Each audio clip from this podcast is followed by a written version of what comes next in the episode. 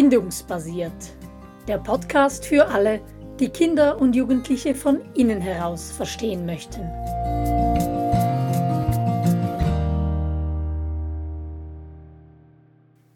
Ängste verstehen dank einem Blick hinter die Kulissen. So heißt unsere aktuelle Podcast-Serie. Und in dieser ersten Folge schauen wir uns an, was Angst ist und woher sie eigentlich kommt. Ja, und ich bin Simone. Und ich bin Angela.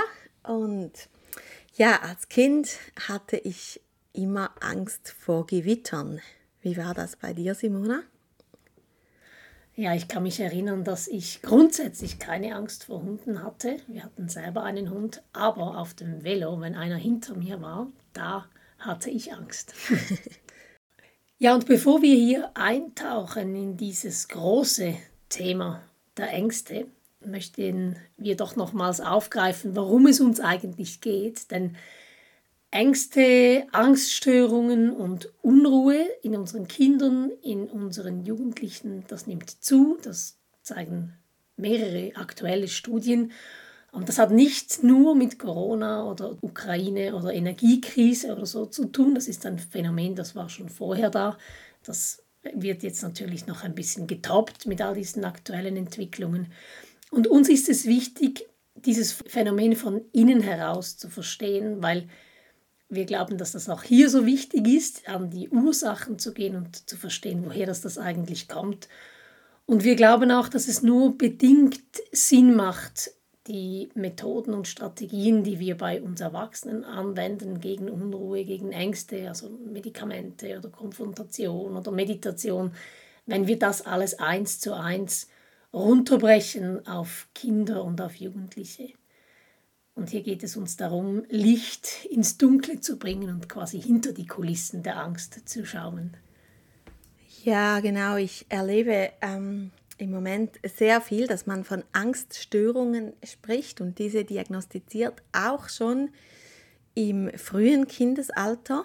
Das ja, erscheint mir im Moment recht heftig und man übt dann schon mit kleinen Kindern, was man gegen diese Angst machen kann oder wie man mit dieser Angst umgehen kann. Und ich bin einfach so froh, ähm, dass wir dank dem bindungsbasierten Entwicklungsansatz so ein bisschen hinter die Kulissen schauen können und schauen können, ja, wie entsteht denn Angst? Was steckt da dahinter? Woher kommt sie? Und ähm, wenn wir verstehen, dann hilft uns das auch zu sehen, was wir tun können, natürlich im zweiten Schritt.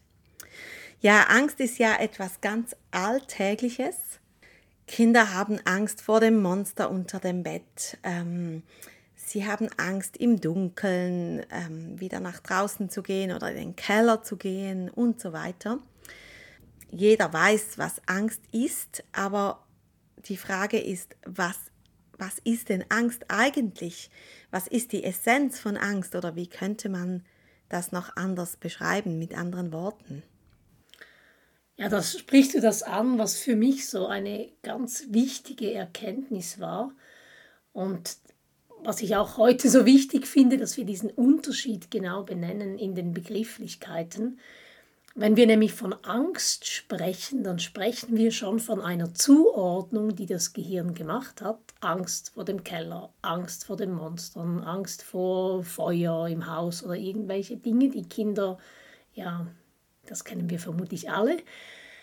Aber hinter dieser Angst geschieht noch, oder vor dieser Angst besser gesagt, geschieht noch ein, ein, ein früherer Schritt. Und das ist der Schritt, dass wir innerlich alarmiert sind. Und diesen Unterschied zu benennen, zu kennen und zu sehen, dass es Alarm gibt und Ängste gibt und dass das nicht dasselbe ist, dass das eine die Vorbedingung ist für Ängste, das war für mich so eine, eine richtige Erkenntnis. Wie war das bei dir, Angela? Ja, ebenfalls. Ähm, und dieses Wort Alarm, ähm, ja, das kennt man vom, vom Wecker oder so. Aber dass ich alarmiert bin, bis ich mich mehr damit auseinandergesetzt habe, waren für mich Polizei oder Feuerwehr, die konnte man alarmieren, aber doch nicht mich. ähm, und dann habe ich erkannt, dass dieser Alarm dann dieser Moment beschreibt, wo ich wahrnehme, etwas stimmt nicht. Und damals im Unterricht hat die Dozentin dafür das Bild von einem Erdmännchen gebraucht. Das werde ich nie vergessen. Das Erdmännchen, das da steht und so die Umgebung scannt und wahrscheinlich irgendein Geräusch oder ein Geruch wahrgenommen hat. Und da, da spürt man richtig, das ist alarmiert, das nimmt wahr, etwas stimmt nicht. Irgendetwas ist. Und das passiert uns ja auch. Nur haben wir meist keine Worte dafür. Aber das ist der Moment, wo wir oder auch unsere Kinder alarmiert sind. Und es ist wichtig, dass wir das herausschälen und dass uns das bewusst ist, dass es diesen Moment gibt. Und es ist auch so hilfreich, weil wenn ich darüber spreche, dass ich alarmiert bin oder mit mir selber das aushandle, merke, ey, etwas alarmiert mich innerlich, dann ist das so neutral. Es ist noch keine Zuordnung geschehen. Ich muss noch gar nicht darüber werten, sondern ja, natürlich, ich bin alarmiert. Das Erdmännchen, das muss da auf die Hinterbeine und die Pfoten hoch und ganz angestrengt in der Gegend rumschauen, weil da ist was, was Beachtung möchte. Und das ist neutral und bei Ängsten haben wir schon irgendwie so eine, eine wertende Haltung, aber Alarm ist neutral, kann ja durchaus ganz viel Sinn machen, dass wir alarmiert sind. Und wenn wir Alarm beschreiben würden, Angela, was würdest du beschreiben? Wie, was ist dieses Alarmiertsein? Ja, ich würde sagen, dieses Alarmiertsein hat dieses Gefühl von Unsicherheit, von Unbehagen in sich. Irgendwie ist man besorgt, jetzt könnte dann gleich irgendwie etwas passieren oder so. Und es beinhaltet auch so eine gewisse Ruhelosigkeit. Wenn ich alarmiert bin, kann ich zum Beispiel unmöglich mich gemütlich hinsetzen und ein Buch lesen. Das geht dann nicht. Da tigert man dann eher im Raum herum. Ja, oder dem Unterricht folgen, das ist auch unmöglich. Genau. Und als ich diese Brille entwickelt habe, da habe ich bei meinen Jugendlichen, bei meinen jungen Erwachsenen im Unterricht auf einmal so viel Alarm gesehen. Ich hätte die Ängste nie gesehen, weil Angst hat da irgendwie nicht reingepasst. Oder, ja. Mhm. Aber Alarm, der war eigentlich immer spürbar. Und wenn man da unter die, wenn ich unter die Tische geblickt habe von den Schülern, da habe ich so viele vibrierende Sneakers gesehen oder so zitternde Knie, die irgendwie einen Rhythmus geschlagen haben. Und das gehört eben zum Alarm dazu, oder? Dass wir diese vibrierenden Nerven haben, dass wir innerlich bewegt sind, unruhig sind. Mhm. Das gehört zum Alarm dazu. Ja, und ich finde es ganz wichtig, hier noch anzufügen, dass dieses Alarmiertsein weder negativ noch positiv ist und dass man das auch nicht steuern kann, sondern es passiert einfach mit uns. Wenn unser Nervensystem Gefahr wahrnimmt, ähm, dann sind wir alarmiert. Und das ist nicht richtig oder falsch, sondern es ist einfach. Die Frage mhm. ist, was passiert dann mit diesem Alarm? Und mm, meines Erachtens ist die größte Frage, nehme ich den Alarm wahr oder eben nicht? Und was passiert dann, wenn ich ihn nicht wahrnehme? Wenn ich ihn wahrnehme, dann ist es relativ einfach. In ganz vielen Fällen kann man ihn einfach beseitigen, indem man sich der Gefahr stellt oder indem man ihr aus dem Weg geht oder wie auch immer. Das größere Problem entsteht dann, wenn ich nicht wahrnehme, dass ich alarmiert bin. Wie vermutlich die allermeisten meiner Schüler. also das ist ja die Frage, ob wir zu etwas eine bewusste Beziehung aufbauen können, zu diesem Alarm beispielsweise, oder ob er uns einfach im Unterbewusstsein aufwühlt. Er ist dann immer noch da und hat durch das, dass wir nicht in eine Beziehung gehen mit ihm, auch eine, eine große, einen großen Einfluss auf uns, weil wir innerlich bewegt sind, innerlich aufgewühlt sind. Und dann sucht unser Hirn nach einer Antwort für diesen Alarm, nach einer Begründung für diesen Alarm. Und bei Corona beispielsweise haben wir gesehen, dass wir dann WC-Papier kaufen. Das ist dann das, was uns wirklich besorgt. Unser Hirn sucht dann nach einer Antwort für den Alarm, den wir nicht fühlen können, aber der trotzdem da ist und hakt sich dann an irgendwas fest. an einem Monster unter dem Bett oder unter zu wenig WC-Papier beispielsweise. Ja, und ich glaube, es ist, war bei Corona nicht mal unbedingt die, die Hauptangst, auf dem WC zu sitzen und kein Papier zu haben, sondern es war eben dieser Alarm, es war riesig und für viele Leute war es too much, sich dem zu stellen, was da gerade abgeht. Mhm. Und dann sucht das Gehirn Lösungen. Was können wir tun?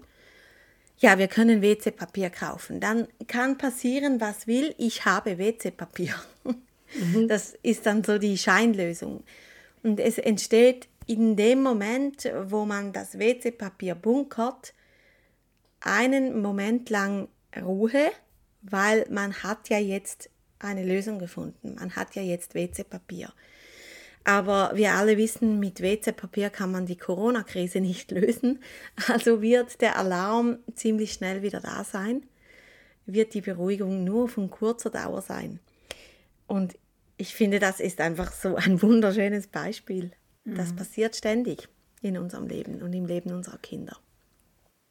Und auch ein gutes Beispiel, um das zu erklären, was Gordon Neufeld so schön mit der Sonne beschreibt. Also die Sonne ist für unsere Augen zu intensiv zu verletzen. Wir können da nicht hinschauen. Und wenn wir das auf den Alarm übertragen, was mindestens bei mir war das so, was mich da alles so alarmiert hat bei Corona, die Angst um Gesundheit und was in der Gesellschaft alles geschieht, das war in den ersten Wochen überwältigend. Und das wirklich hinzuschauen, das war eine eine große innere Arbeit und etwas sehr Verletzliches. Und das war eben wie die Sonne zu Beginn zu verletzend. Und wenn wir innerlich alarmiert sind, aber diesen Alarm nicht fühlen können, wenn wir, wenn das zu verletzend ist, wie der Blick in die Sonne für unsere Augen, dann brauchen wir trotzdem eine Erklärung dafür und landen dann eben beim Monster unter dem Bett beispielsweise. Oder beim WC-Papier. genau. Oder der Hefe genau. oder was da noch alles gebunden ist. Ja, ganz genau. Aber was ich so wichtig finde, wenn wir jetzt darüber sprechen, wenn wir ein Kind haben oder einen Jugendlichen haben mit Ängsten, wir bleiben beim Monster unter dem Bett, ähm, wenn ich mich frage, ja, warum hat mein Kind Angst und kann, wir können doch unter das Bett schauen und wenn ich dann zeigen, es hat da keine Monster und so, wenn ich auf dieser Ebene bleibe, dann bin ich quasi in einer Sackgasse drin. Aber wenn ich mich frage, ja, was alarmiert mein Kind denn so? Wenn ich also von dieser Zuordnung von Angstmonster weggehe und zum Alarm komme, was, was ist dieses vage Gefühl von Unsicherheit, Unbehagen, von Ruhelosigkeit? Dann komme ich zur wichtigen Frage, was alarmiert mein Kind so? Was will es, was will es aufzeigen oder was zeigt mir das auf? Ja, genau, da kommt mir ein Beispiel in den Sinn. Unsere Tochter ähm, hatte, als sie war, so sehr Angst davor, Läuse zu bekommen. Und ja, sie konnte manchmal nicht einschlafen deswegen. Und ich habe ihr versucht zu erklären, dass Läuse ungefährlich sind, was man gegen Läuse machen kann, dass die keine Krankheiten oder so übertragen, dass man nicht sterben kann, wenn man Läuse hat und so weiter. Und das hat alles nichts gebracht. Also sie war dann für den Moment vielleicht ein bisschen beruhigt, aber es kam wieder. Und irgendwann habe ich sie gefragt, ja, was, was macht dir denn so Angst? Was ist es? Und dann kam es, ähm, Mama, wenn ich Läuse habe, dann kuschelst du nicht mehr mit mir, weil du ja keine Läuse haben willst. Das war der Punkt. Und nicht, ich, ich konnte mir den Mund fusselig reden und ihr erklären, dass Läuse nicht schlimm sind. Aber das war nur die Oberfläche. Ich musste erkennen, da ist etwas tiefer. Und das dünkt mich so ein wichtiger Punkt. Und darum geht es dann auch beim nächsten Mal. Jetzt wollen wir noch einfach kurz bei diesem Alarmsystem bleiben und noch kurz schauen, wie funktioniert denn dieses Alarmsystem eigentlich. Also du hast ja schon erwähnt, wie wichtig es ist, dass, oder dass es eine geniale Einrichtung ist von der Natur, um uns, wenn wir das beim Erdmännchen sind, um uns vor einer möglichen Gefahr zu warnen. Und das ist ja die Idee, dass wir dann vielleicht als Erdmännchen einen Piff aussenden ähm, oder die Murmel in den Bergen. Und dann kann ich die warnen, die mir nahe sind und wir verschwinden, bevor der Greifvogel kommt oder so. Also es ist eine, ähm, eine wunderbare Einrichtung der Natur, die uns vor Gefahr warnen möchte. Aber das ist ein System, das wir nicht überfordern sollten, nicht wir dürfen nicht dauernd in diesem Zustand drin sein, sonst funktioniert dieses Alarmsystem nicht mehr ganz richtig, oder? Genau, und auf die Kinder übertragen heißt das, es ist genial, wenn wir bei wirklicher Gefahr unsere Kinder kurz alarmieren können. Also ich denke da an ein Kind, das auf die Straße zurennt und wenn wir dann schreien, stopp, und das Kind wird alarmiert, weil es ähm, die Mama nicht so schreiend kennt, bleibt es stehen und rennt nicht ins Auto. Ähm, dann ist das genial und das, das muss so sein. Das Problem ist einfach, wenn wir das übertreiben und wenn wir ständig Stopp schreien und Nein schreien und ständig sagen, das ist gefährlich, dann kann es passieren, dass das Kind so daueralarmiert ist und gar nicht mehr zur Ruhe kommt und die Ruhe, die brauchen wir für Entwicklung, für Reifung, das haben wir ja schon angeschaut. Ähm, aber wenn das Kind daueralarmiert ist, kann es nicht in diese Ruhe hineinkommen, zum einen. Und zum anderen wird es auch desensibilisiert und wird dann, wenn es wirklich mal gefährlich ist, kaum mehr darauf hören, weil es diesen Ton ja schon kennt und der einfach ein Stück weit normal ist für das Kind. Und deshalb sollten wir das nicht tun, deshalb sollten wir uns das Alarmieren aufsparen für jene Situationen, wo es wirklich wichtig ist. Aber wir machen es ganz oft, dass wir Kinder alarmieren. Beispielsweise nach Hause gehen vom Spielplatz, das ist so der Klassiker, die Kinder möchten nicht und dann drohen wir damit, dass wir sie alleine lassen. Ich, ich gehe jetzt. Wir nennen das dann Konsequenz. Ähm, aber eigentlich ist es eine, äh, ein Alarmieren. Wir drücken den Alarmknopf des Kindes und sagen, du bist jetzt dann gleich allein. Und das mag einmal funktionieren, zweimal vielleicht auch, also prima im Moment, oder? Also das Resultat ist, das Kind kommt brav mit mir mit. Aber wenn wir nicht hinter die Kulissen sehen und nicht verstehen, was die versteckten Kosten sind. Zum einen, dass der Alarm dann irgendwann sonst mal wiederkommt, unter dem Bett als Monster beispielsweise. Und dass wir unserem Kind nicht helfen, sein Alarmsystem gut einzupegeln, dass sich das entwickeln kann. Das muss ja auch reifen. Wenn wir das nicht sehen, dann denken wir, das ist eine prima Erziehungstaktik, ein Tipp. Genau, weil es eben auf dem Moment funktioniert. Mhm. Du hast jetzt so nebenbei erwähnt, das Alarmsystem muss sich entwickeln.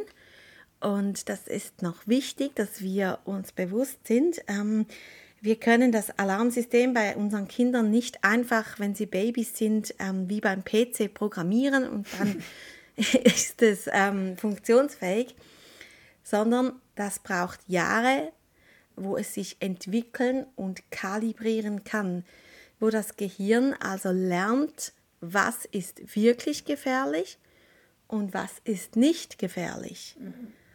Und es braucht Zeit, dass wir das eben kalibrieren können. Und eine wunderbare, eine wunderbare Möglichkeit, dies zu tun, ist das Spiel.